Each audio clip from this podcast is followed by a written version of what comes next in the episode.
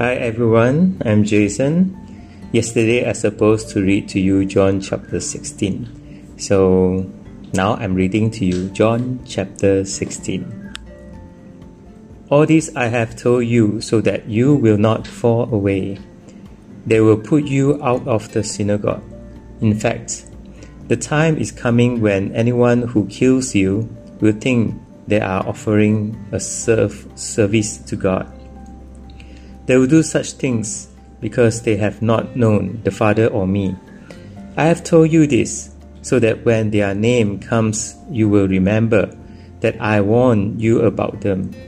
I did not tell you this from the beginning because I was with you. But now I am going to him who sent me. None of you ask me, Where are you going? Rather, you are filled with grief because I have said these things. But very truly I tell you, it is for you, it is for your good that I am going away. Unless I go away, the advocate will not come to you, but if I go, I will send him to you. When he comes, he will prove the world to be in the wrong about sin and righteousness and judgment. About sin, because people do not believe in me. About righteousness, because I am going to the Father, where you can see me no longer. And about judgment, because the prince of the world now stand condemned. I have much more to say to you, more than you can now bear. But when He, the Spirit of truth, came, comes, He will guide you into all the truth. He will not speak on His own. He will speak only what He hears, and He will tell you what is yet to come. He will glorify me because it is from me that He will receive what He will make known to you. All that belongs to the Father is mine. That is why I ask the Spirit will receive from me what He will make known to you. The disciples' grief will turn to joy. Jesus went on to say, In a little while you will see me no more, and then after a little while you will see me. At this, some of his disciples said to one another, What does he mean by saying, In a little while you will see me no more, and then after a little while you will see me? And because I am going to the Father. They keep asking, What does he mean by a little while? We don't understand what he is saying. Jesus saw that they wanted to ask him about this, so he said to them, Are you asking one another what I mean meant when I said, In a little while you will see me no more, and then after a little while you will see me? Very truly I tell you, you will weep and mourn while the world rejoices. You will grieve, but your grief will turn to joy. A woman giving birth to a child has pain because her time has come, but when her baby is born, she forgets the anguish because of her joy that a child is born into the world. So, with you, now is your time of grief, but I will see you again and you will rejoice, and no one will take away your joy. In that day, you will no longer ask me anything. Very truly, I tell you, my Father will give you whatever you ask in my name. Until now, you have not asked for anything in my name. Ask, and you will receive, and your joy will be complete. Though I have been speaking figuratively, a time is coming when I will no longer use this kind of language, but will tell you plainly about my Father.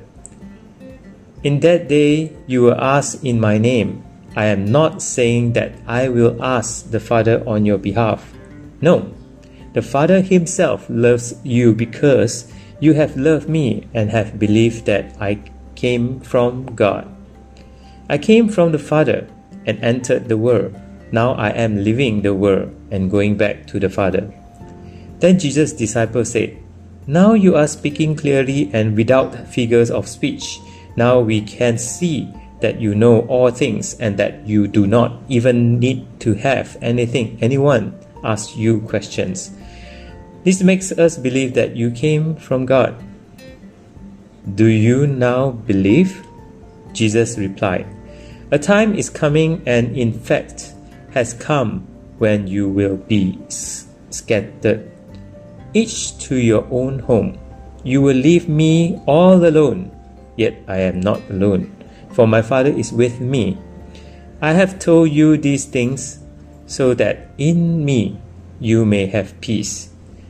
In this world you will have trouble, but take heart, I have overcome the world.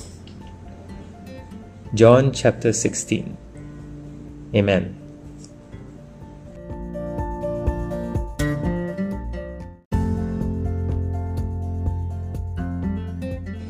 Hi everyone, I'm Jason. Yesterday I supposed to read to you John chapter 16. So now I'm reading to you John chapter 16. All this I have told you so that you will not fall away. They will put you out of the synagogue. In fact, the time is coming when anyone who kills you will think they are offering a serve service to God. They will do such things because they have not known the Father or me. I have told you this so that when their name comes, you will remember that I warned you about them. I did not tell you this from the beginning because I was with you. But now I am going to him who sent me. None of you ask me, Where are you going? Rather, you are filled with grief because I have said these things. But very truly I tell you, it is for you, it is for your good that I am going away. Unless I go away, the advocate will not come to you, but if I go, I will send him to you. When he comes, he will prove the world to be in the wrong about sin and righteousness and judgment. About sin, because people do not believe in me. About righteousness, because I am going to the Father, where you can see me no longer. And about judgment, because the prince of the world now stand condemned. I have much more to say to you, more than you can now bear. But when He, the Spirit of truth, came, comes, He will guide you into all the truth. He will not speak on His own. He will speak only what he hears, and he will tell you what is yet to come. He will glorify me because it is from me that he will receive what he will make known to you. All that belongs to the Father is mine. That is why I ask the Spirit will receive from me what he will make known to you. the disciples' grief will turn to joy. Jesus went on to say, In a little while you will see me no more, and then after a little while you will see me. At this, some of his disciples said to one another, What does he mean by saying, In a little while you will see me no more, and then after a little while you will see me. And because I am going to the Father. They keep asking, What does he mean by a little while? We don't understand what he is saying. Jesus saw that they wanted to ask him about this, so he said to them, Are you asking one another what I mean meant when I said, In a little while you will see me no more, and then after a little while you will see me. Very truly I tell you, you will weep and mourn while the world rejoices. You will grieve, but your grief will turn to joy. A woman giving birth to a child has pain because her time has come, But when her baby is born, she forgets the anguish because of her joy that a child is born into the world.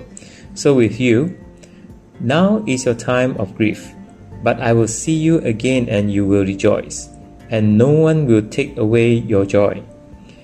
In that day, you will no longer ask me anything. Very truly, I tell you, my Father will give you whatever you ask in my name. Until now, you have not asked for anything in my name. Ask, and you will receive, and your joy will be complete. Though I have been speaking figuratively, a time is coming when I will no longer use this kind of language, but will tell you plainly about my Father. In that day you will ask in my name. I am not saying that I will ask the Father on your behalf.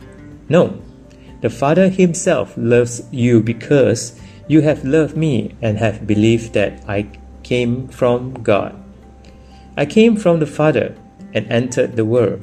Now I am leaving the world and going back to the Father. Then Jesus' disciples said, Now you are speaking clearly and without figures of speech.